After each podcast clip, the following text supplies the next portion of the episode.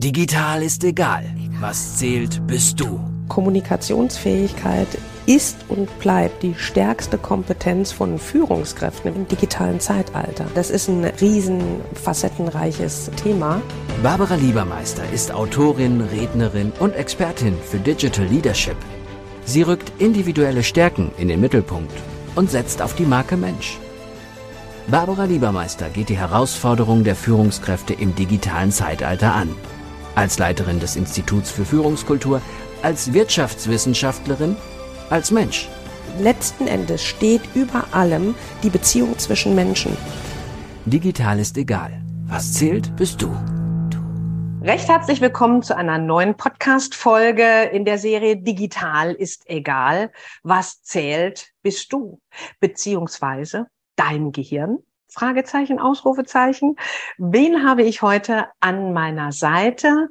Interessanten Interviewpartner, Dr. Franz Hütter, der seines Zeichens Geistes- und Naturwissenschaftler ist, allerdings mit langjähriger Erfahrung im Business. Ihr trefft ihn immer in der Wirtschaft an. Ähm, er hat viel Erfahrung natürlich in Forschung und Lehre. Er hat ein sprachwissenschaftliches Studium das seine Leidenschaft für Kommunikation ähm, geprägt hat. Er hat zehn Jahre Verantwortung für den Communications-Bereich eines Automotive IT-Unternehmens und zehn selbstständige Jahre in Learning and Development. Ähm, die beiden Dinge verheirateten bei ihm Leidenschaft mit Praxis. Das ist auch noch nicht der Grund, warum ich ihn hier habe. Übrigens, hallo Franz. Hallo, hallo Barbara. äh, nein, warum habe ich Franz an meiner Seite? Ich durfte ihn gerade in einer Vorlesung genießen, weil ich gerade einen Master in Neurowissenschaften mache und äh, war dann ganz begeistert, was er zu Kommunikation und Mensch alles zu sagen hatte. Aber ähm, ja, die Neugier nach den Fundamenten des Gelingens, wie er sich schön ausdrückt, äh, führte Franz parallel in die Gefilde der Neurowissenschaften und der Genetik. Und über Dr. Franz Hütter stolpert ihr regelmäßig. Ähm, ich habe gerade vorhin einfach mal so deinen Namen in Google eingegeben und bin über dein Buch der Neurodidaktik gestolpert. Also er hat über Genvarianten promoviert. Er hat ähm, ja, und zwar Genvarianten, die Einfluss auf die Empathiefähigkeit nehmen. Du forschtest und lehrtest am Universitätsklinikum in Essen ähm, und lehrt seit 2012 äh, an der Applied Cognitive Neuroscience an der Wirtschaftspsychologischen Fakultät der Business School. An welcher denn? Wo bist du da, Franz? Hochschule für angewandtes Management in Ismaning. Mittelpunkt seines beruflichen Wirkens ist heute eine Scientific Trainer Ausbildung, mit der du den innovativen Forschergeist von Learning and Development Profis wächst und die HR-Funktionen mit wirkmächtiger Spitzenforschung einflussreicher macht. Das ist ja so powerful. Da brauchen wir, glaube ich, gar kein Interview mehr. okay, dann, nein, ich freue mich zu sehr drauf. Also es lohnt sich, dass wir weitermachen, glaube ich.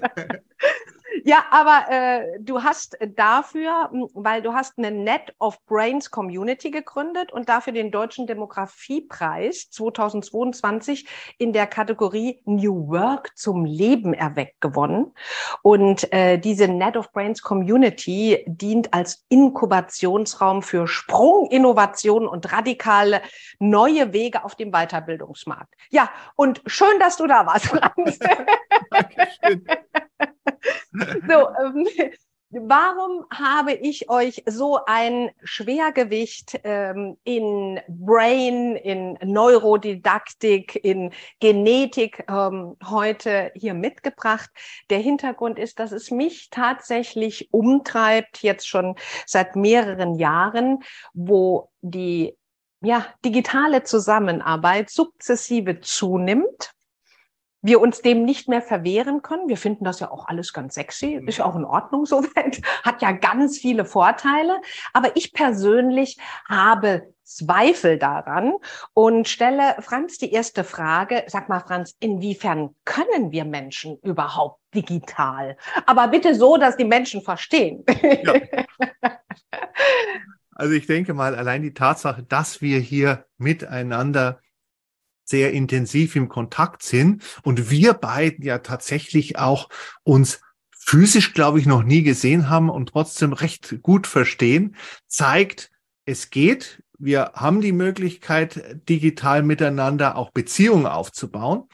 Und ich glaube, dort, wo es noch nicht so gut funktioniert, liegt es auch daran, dass wir ein Stück weit unphysiologisch, weil un, unphysiologisch damit umgehen, weil wir noch nicht so erfahren sind damit.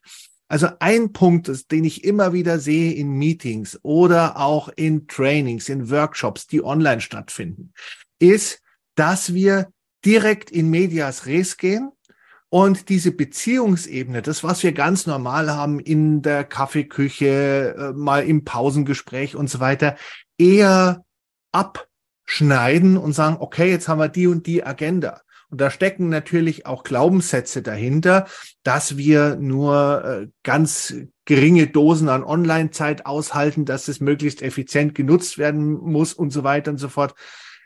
Ein großer Faktor von Zoom-Fatigue und all diesen Geschichten, über die man allenthalben in der Presse liest, ist, dass das Social Brain, das heißt die, äh, unser, unser soziales Gehirn, oft nicht auf seine Kosten kommt und damit, wenn es nur faktlastig ist, wird es natürlich auch entsprechend anstrengend. Deine Digital Mission. Unser Social Brain kommt in dem digitalen Umfeld nicht auf seine Kosten.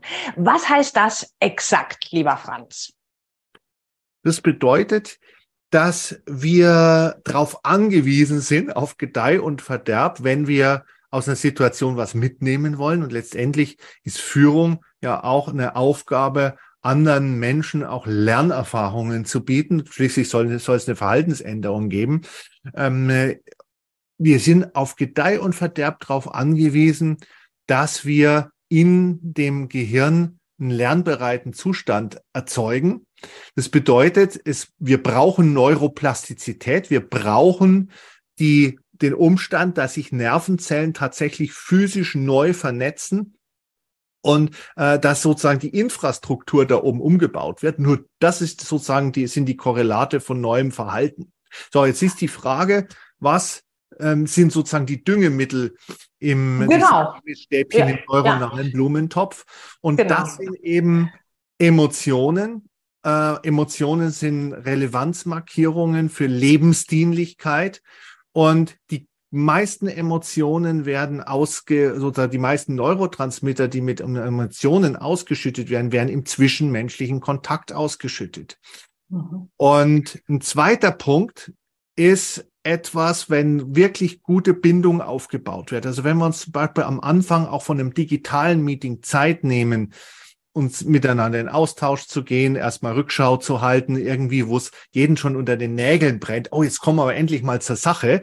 Das auszuhalten und tatsächlich im eigenen Team abzufragen, wie ging es euch letzte Woche, was habt ihr vor, was ist gut gelungen, was ist nicht so gut gelungen dann wird ein ganz besonderer Botenstoff ausgeschüttet und ein bestimmtes Hormon, das besonders dienlich ist, äh, um Lernen zu befördern. Und das ist das Bindungshormon Oxytocin.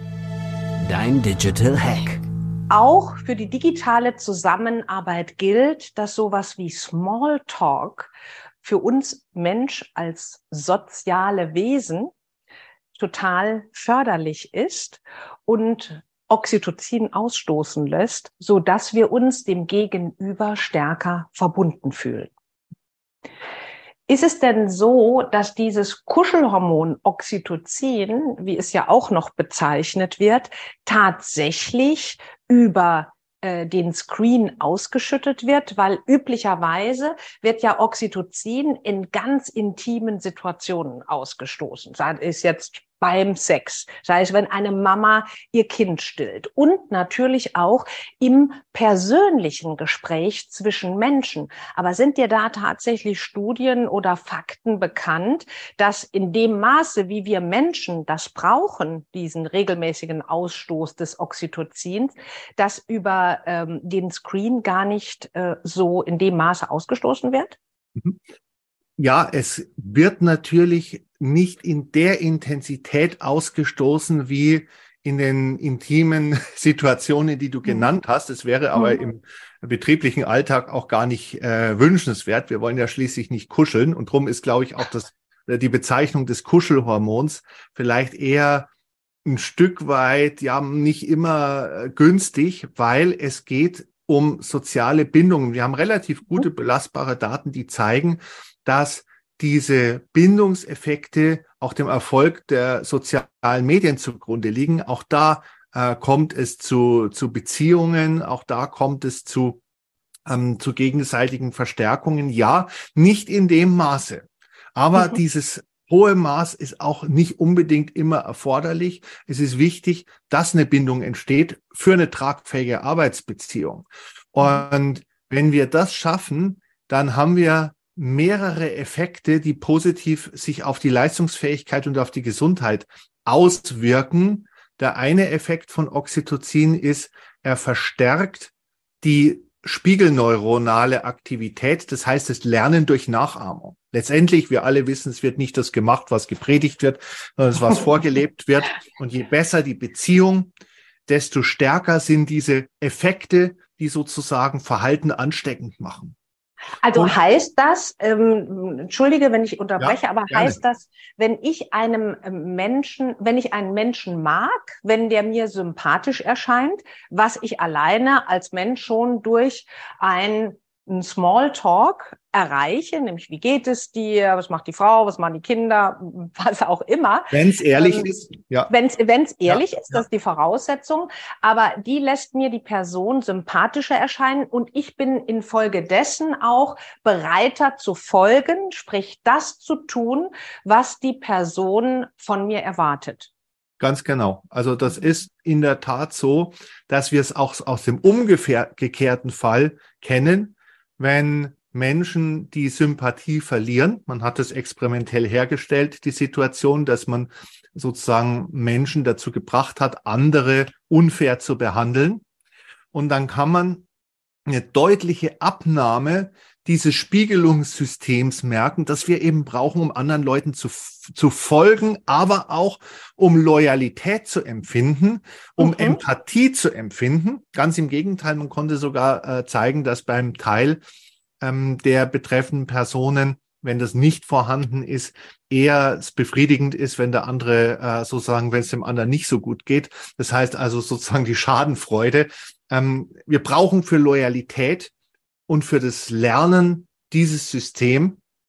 Und ein zweiter und dritter Punkt ist, was dieses Bindungshormon auch noch verstärkt ist, die Dopaminausschüttung. Dopamin ist der Stoff, aus dem Motivation gemacht ist. Mhm. Und zum anderen dämpft Oxytocin die Stressachse. Das heißt, wir haben im Prinzip tatsächlich eine Wunderdroge, die unser Gehirn da herstellt, die befördert das Lernen, die verstärkt die Motivation und die senkt den Stress. Und deswegen ist es etwas, was ich immer wieder mache am Anfang eines jeden Meetings, selbst wenn jeder schon sagt, ach nee, jetzt okay, trotzdem diese Zeit für Beziehung zahlt sich zehnmal wieder aus, weil ich dann auch schon viele Dinge erfahre, woran ich anknüpfen kann, ähm, ganz von der sachlichen Seite her.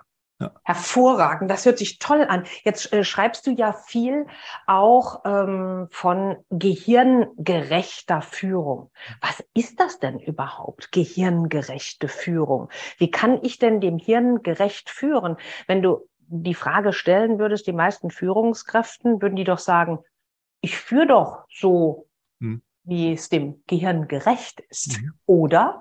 Ja. Ja, zum einen ist es so, dass wir natürlich physiologisch biokompatibel handeln können. Wir können aber auch sozusagen gegen den Strom dessen schwimmen, was unsere Natur erlaubt oder sozusagen als normalen Leistungskorridor vorgibt. Und nehmen wir ganz einfach die Gesetze der Neuroplastizität. Das bedeutet, um Veränderung zu bewirken, muss da oben etwas organisch wachsen, im wahrsten Sinne des Wortes. Und sehr, sehr viel an Führung, aber auch Kommunikation in, in ganz anderen Bereichen beruht darauf, dass wir, dass einfach der Groschen fällt, also dass wir mhm. kognitiv eine Einsicht haben. Das ist so die alte Illusion, dass sozusagen hier von den kognitiven Arealen, die tatsächlich da sitzen, wo wir uns draufschlagen, wenn wir sagen, Herr, schmeiß Hirn vom Himmel, dass es da eine direkte Verbindung gibt in die Areale, die Handlung auslösen. Die sitzen ungefähr da, wo ein Kopfhörer sozusagen die beiden Ohrmuscheln verbindet. Diese Verbindung gibt es aber nicht. Es schleift in mehreren Schleifen durch das limbische System, das unsere Gefühle äh, entsprechend kodiert.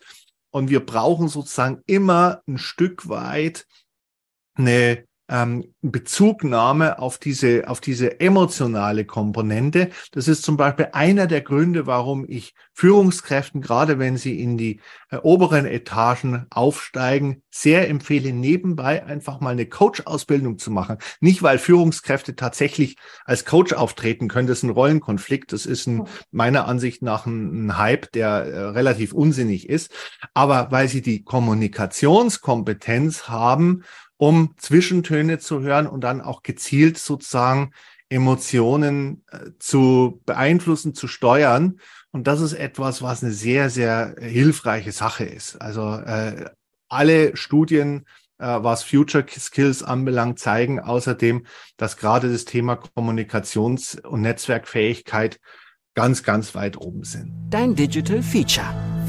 Führung geht nur mit Emotionen oder wenn ich etwas bewegen will, muss emotional auch etwas bewegt werden. Ist das so richtig? Absolut. Ja. Und ich sage gleich das Gegenprinzip dazu, weil dann oft das Missverständnis auftritt, wir sollten jetzt hier eine Selbsterfahrungsgruppe aus, unseren, äh, aus unserem Vorstandsmeeting machen oder was auch immer.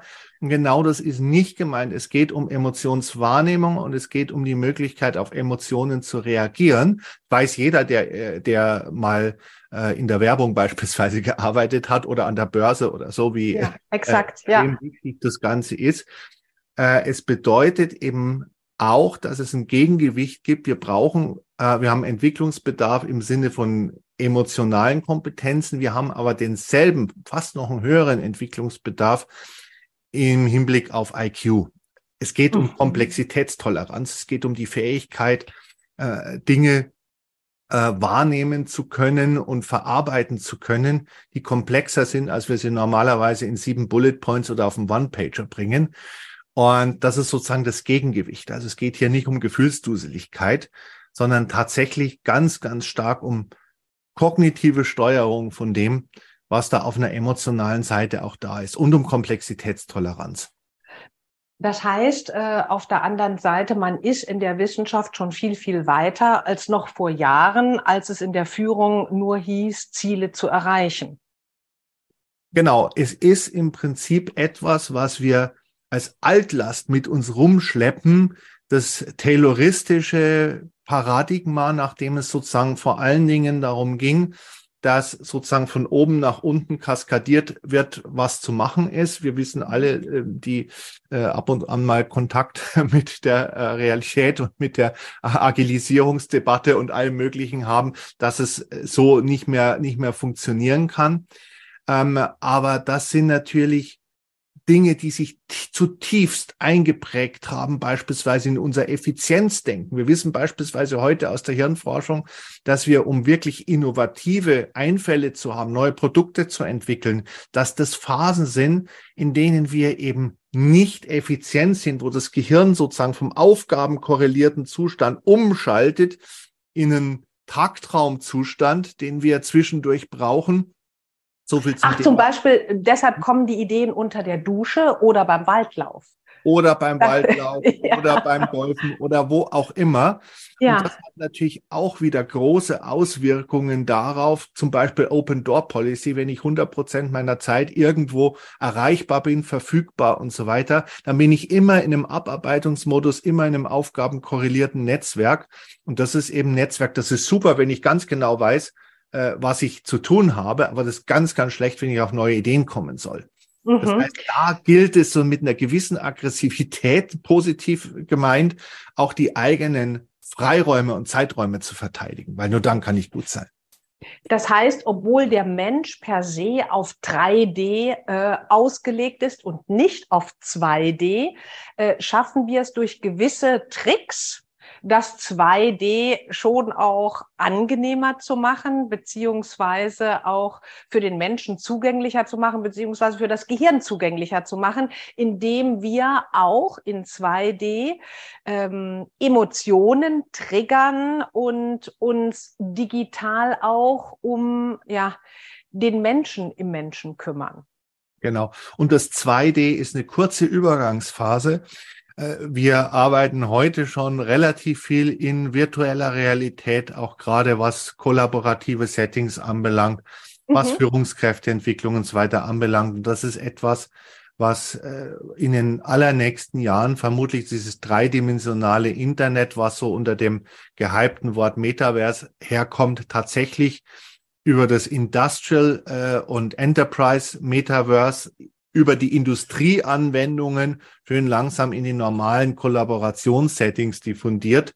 Und ich glaube, es dauert nicht mehr allzu lange, dass wir zumindest die Möglichkeit standardmäßig haben, dass wir sozusagen so ein, äh, so, ein, so, so ein Headset am Arbeitsplatz liegen haben, wie wir heute, also dann etwas flacher und nicht mehr ganz so dicke Butterbrotdose sozusagen. Ähm, er hält es gerade hoch, ne? nur genau. dass ihr wisst, wovon wir reden. Ja, genau. ja. Also äh, das ist, glaube ich, etwas, was äh, demnächst Standard wird.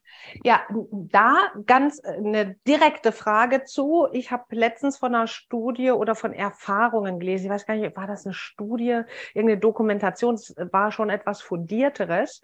Die haben Erhebungen gemacht und haben gesagt, viele haben ein Problem mit dieser Metaverse, mit dieser 3D-Geschichte. Und ich kann mich, äh, weil Übelkeit, Kopfschmerzen, ähm, kann das nicht so lange, ja. Und mich hat das daran erinnert, als ich, wow, gefühlt vor 15 Jahren, 20 Jahren, ähm, Computerspiele über 2D mhm. äh, gemacht habe, dass ich da mit Kopfschmerzen und Übelkeit zu kämpfen hatte. Mhm. Ähm, heißt das, nicht jeder kann nachher ins Metaverse oder wie lange brauchen wir dafür, um uns hineinzugewöhnen, dass wir in 3D ja digital arbeiten können? Also mit Sicherheit nicht jeder beim jetzigen Stand äh, der Technologie. Es gibt auch ganz bestimmte gesundheitliche äh, Kontraindikationen sozusagen dafür.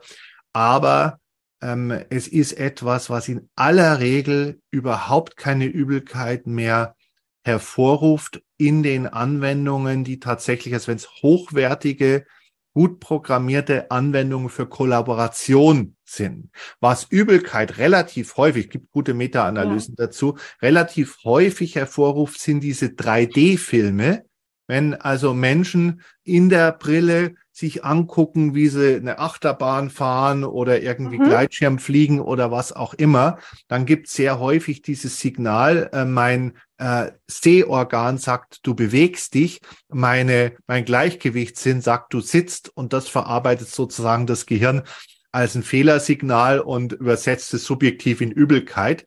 Äh, das ist aber bei den Industriestandard-Kollaborationsplattformen überhaupt nicht mehr der Fall. Also wir arbeiten mit einer Firma zusammen, die sagen, es ungefähr pro 1000 äh, Menschen äh, eine Person, die tatsächlich da auch Übelkeit bekommt. Mhm. Aber ähm, das kommt dra immer drauf an, was man macht und es ist auch eine Sache der Investition. Man muss solche ähm, gut programmierten Plattformen nutzen, wo dann nicht die Wände wackeln und so weiter. Und ja, also das sagt auch schon wieder äh, Qualität. Jede, ja. jede hohe Qualität hat ihren Preis und dann äh, ist sie auch kompatibel. Ja. Mich wird noch eine Sache hier interessieren. Wir haben uns auch darüber im Vorfeld ähm, unterhalten über die neuen Metaskills, insbesondere von Führungskräften. Ähm, das heißt, Führungskräfte heute brauchen andere Skills. Wir haben ja auch in unseren Studien herausgefunden, mit eins ist und bleibt die Kommunikationsfähigkeit. Nur äh, die ist komplexer geworden heute. Da gehören zum Beispiel solche Informationen hinzu. Mhm. Ja, wenn ich digital zusammenarbeite, auf was soll ich achten?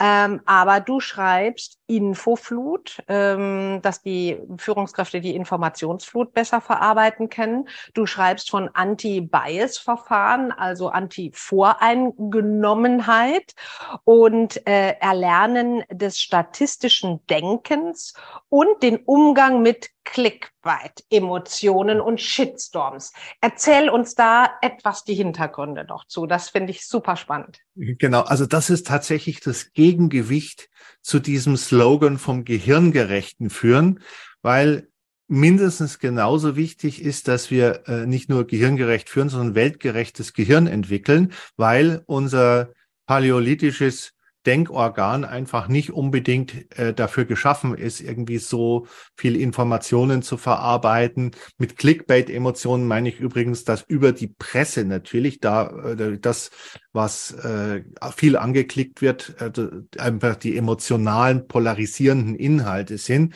dass wir mhm. dadurch uns dauernd irgendwie aufregen sollen, empören sollen, in irgendwie mhm. Handeln gebracht, Sense of Urgency, ähm, gute alte Kotter irgendwie, der ist heute irgendwie 50.000 Mal am Tag da.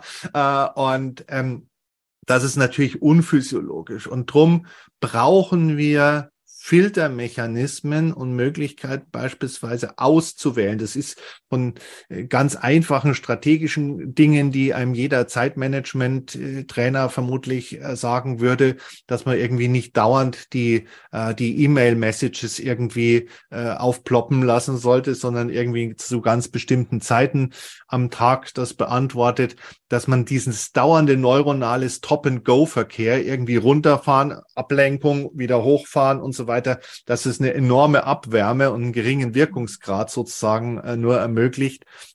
Es sind diese ganz einfachen organisatorischen Sache, äh, Sachen. Mhm. Eine Ebene tiefer geht sozusagen dann tatsächlich um eine Sache, die was mit Persönlichkeit zu tun hat. Was nehme ich mir heraus?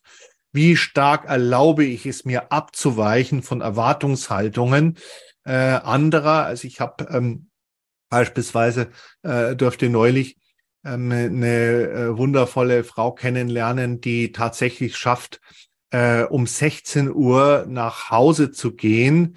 Äh, eine Ebene unterm Vorstand, absolut unüblich, Großkonzern.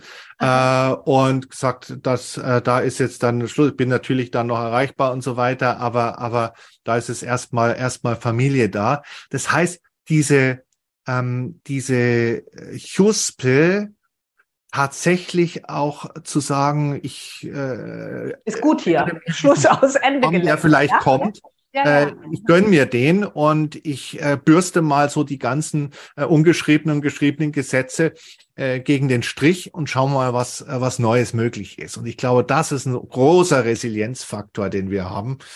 Und das ist auch etwas, was sehr, sehr stark natürlich mit dem äh, zusammenpasst, was wir von unseren eigenen Mitarbeitenden brauchen. Thema Bass und Avolio, ähm, Transformational Leadership, Intellectual Stimulation. Ja, das ist IQ-Entwicklung, äh, ja. indem ich sozusagen nicht nur divergentes Denken, sondern auch ein Stück weit divergentes Handeln ermutige.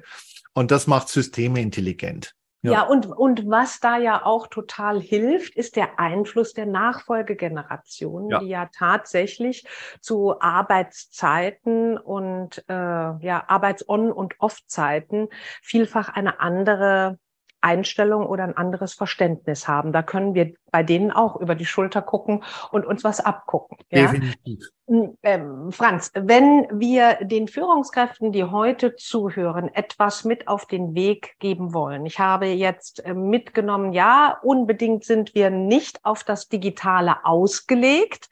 Zumindest können wir nicht sagen, wir schalten einfach um. Das, was wir bisher in Präsenz gemacht haben, machen wir ganz effizient, Punkt, Punkt, Punkt, Punkt, Punkt, in digital. Dann verlieren wir Menschen im wahrsten Sinne den Menschen. Das heißt, heißt, äh, wir müssen schon das Sozialwesen des Menschen auch bedienen digital, damit wir von Erfolg nachhaltig sprechen können. Hm, was gibst du den Führungskräften denn noch mit auf den Weg? Denn was sollten sie beachten, wenn die Zusammenarbeit jetzt immer digitaler wird und sich nachher auch noch ins Metaverse vielleicht verlagert? Ja, was gibst du ihnen mit, außer dass sie mehr Smalltalk digital betreiben sollten? Ich glaube, dass es, äh, dass dieser, dieser Smalltalk, dieser digitale jetzt nur ein winziges Mosaiksteinchen ist in einem Paradigma, dass wir dabei sind, komplett äh, umzuschalten und umzustellen. Ich glaube, dass sich Bindung ein Stück weit anders, auch Loyalität, Mitarbeiterbindung ein Stück weit anders ähm, auch ja organisieren wird. Äh, wir sind nicht mehr in dem Maße gebunden, wenn wir nicht die Orte haben, an die wir jeden Tag hingehen. Ah. Das ist etwas, was wir häufig ja. in der Rückmeldung erleben. Letztendlich ist unser äh, unser Hippocampus, der wichtig ist für das Gedächtnis, ist ein altes Ortsgedächtnis. Und sehr, sehr viel passiert da sozusagen auch über Orte. Äh, ich glaube, dass es wichtig bleibt, sich ab und an mal tatsächlich auch persönlich zu sehen gerade wenn man über längere Phasen äh, zusammenarbeitet und auch gern mal wieder äh, sozusagen äh, über ja Kontinente übergreifende Teams mal äh, zusammenzubringen an einem Ort. Ich glaube, da gibt's relativ äh, gute äh, gute Gründe dafür. Das heißt nicht, dass es dauernd sein muss, dass ich irgendwie mhm, für ein. Stunden-Meeting von Hamburg nach Frankfurt fliegen muss. Ja. Aber es bedeutet, dass wir das auch ein Stück weit brauchen, dass wir ein Gegengewicht natürlich auch brauchen zur Digitalität. Das bedeutet auch in der Selbstführung natürlich, dass ich mir die Zeit freiboxe. Jetzt mhm. mein letztes Buch, äh, das ich äh, gelesen habe, das brauche ich garantiert für, für nichts in der Arbeit, sondern einfach nur für meine eigene äh, intellektuelles Vergnügen, irgendetwas zu lesen. Ja, das ist ja. ein langweiliger für das unser digitales Gehirn inzwischen langweiliger Schwarz-Weiß-Kontrast von Buchstaben. Wir sind gewöhnt, dass wir interagieren können, dass es da ploppt, dass es da klickt und so weiter und so fort. Aber das nimmt uns natürlich ein Stück weit konzentrationsfähig wir brauchen die Geduld. Wir brauchen Gegengewicht, um Geduld zu trainieren. Äh, man nennt es in der, in der Forschung Instant Gratification Effekt. Entweder das ist sofort zielführend oder ich klick's weg. Das ist unser mhm. Mediengebrauch. Und da ist es wichtig, das einzutrainieren, diese ganz alten humanistischen Gebräuche mal irgendwie äh, zur Bildung einen Roman zu lesen, ähm, ja, und vor allen Dingen auch linguistisch. Ne? Also ja. unser Sprachvermögen wächst ja dadurch aus, je nachdem natürlich, was ich auswähle zum Lesen. Aber gut, du gibst ihnen auch solche alten Werte mit auf den Weg, wie bleib dran, in dich in Geduld zu üben, in Toleranz, in Nachhaltigkeit, in bei der Sache bleiben. Und das kann man auch mit am besten durch Bücher, sonst verlieren wir diese Fähigkeit. Ne? Dann ist es immer gelesen, klick und weg. Ja, das ist die Wischweg. Gesellschaft dann genau. nachher. Mhm. Ich bin ein riesengroßer Fan von ähm, ChatGPT und habe natürlich ja. jetzt mich gefreut, als vorgestern äh, GPT-4 rauskam. Mhm. Und dennoch ist es natürlich so, dass wir diese außergewöhnliche Sprache und damit auch die Fähigkeit, uns selbst auszudrücken, über äh, Komplexität zu reflektieren, das finden wir eben in der Literatur und nicht irgendwie aus dem, aus der KI heraus, die eher sozusagen so eine Default-Sprache benutzt.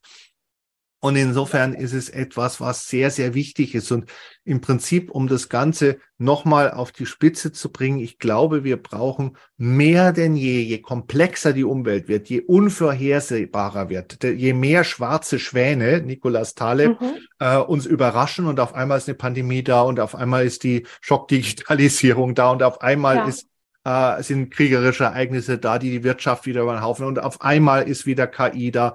Das heißt, je mehr, je höher frequent diese Disruptionen tatsächlich veränderungswirksam werden, desto mehr brauchen wir äh, eine intellektuelle Herangehensweise, die noch das Ganze verarbeiten kann. Das heißt, mhm. ich bin sehr stark dafür, sich äh, in der persönlichen Entwicklung, aber auch in der Führungskräfteentwicklung sehr stark zu beschäftigen mit äh, aktuellen äh, Szenarien, Zukunftsszenarien beispielsweise mit, äh, mit Literatur, auch mit Philosophie, mit Soziologie, mit Wissenschaft. Also mein Hauptjob ist es, Wissenschaft da reinzutragen. Nicht, weil ich nur sage, die Wissenschaft liefert Ergebnisse, die man sozusagen äh, ver verarbeiten kann und wo man seine Schlüsse ziehen, sondern das wissenschaftliche Denken an sich ist ein experimentierendes Denken. Wir probieren ja. was aus. Ja. Ist ein Denken, äh, wo ich Hypothe in, bei dem ich Hypothesen bilde. Und vielleicht, Barbara, hast du eine Hypothese, die besser ist als meine. Das tut ein bisschen weh und ich lerne im Dialog äh, wieder sozusagen. Äh, Aber wir diskutieren, ne? wir lernen ja. auch mit Auseinandersetzungen klarzukommen. Das kommt ja auch hinzu. Und wir üben auch, ja, Durchsetzungsvermögen, äh, Geduld, Nachhaltigkeit, ja. alle diese Dinge. Vor allen Dingen schlichtweg eins, Disziplin. Genau. Und vor allen Dingen überprüfst du dann deine Daten empirisch. Ich suche natürlich auch äh, nach entsprechenden Daten. Äh, wir beschäftigen uns mit Statistik wer kennt die Statistik hinter seinen Kennzahlen, sollte man können und so weiter. Ja. Das ist alle diese, diese Fähigkeiten. Das in der Tiefe äh, explorieren genau. und äh, versuchen uns den Austausch und nicht sich einfach vorgefertigte Dinge hinlegen zu lassen, wo wir nicht mehr in die Tiefe gehen müssen. Genau. Und das ist die IQ-Seite und die brauchen wir ganz enorm. Und wir wissen heute, natürlich ist äh, IQ etwas, was ein Stück weit Veranlagung ist, aber wir haben große Spielräume, es gibt eine Studie, die zeigt sehr schön, bis zu 15 Punkten ist eine Standardabweichung. Wenn ich mich äh, entsprechend in divergenten Denken übe und äh, entsprechend Neues aufnehme, das sozusagen meine bisherigen Gewohnheiten und Denkgewohnheiten immer wieder, immer wieder aufweicht. Und wir ja. brauchen ein Maximum an IQ, um diese Situation zu bewältigen, beziehungsweise diese vielen Herausforderungen, wo wir uns bei jedem Innovationszyklus ein Stück weit neu erfinden müssen und dürfen. Ganz herzlichen Dank, Franz. Ich arbeite dran. Danke fürs Dabeisein. Und äh, ich fand, es war unheimlich interessant, hinter die Kulisse, äh, hinter unser Gehirn mal zu gucken und die digitale Welt aus dieser Brille zu sehen. Und vielen herzlichen Dank fürs Dabeisein. Euch und lieber Franz. Bis dann. Danke, Barbara. Ciao. Digital ist egal. Was zählt, bist du. Barbara Liebermeister geht die Herausforderungen der Führungskräfte im digitalen Zeitalter an. Als Leiterin des Instituts für Führungskultur, als Wirtschaftswissenschaftlerin, als Mensch.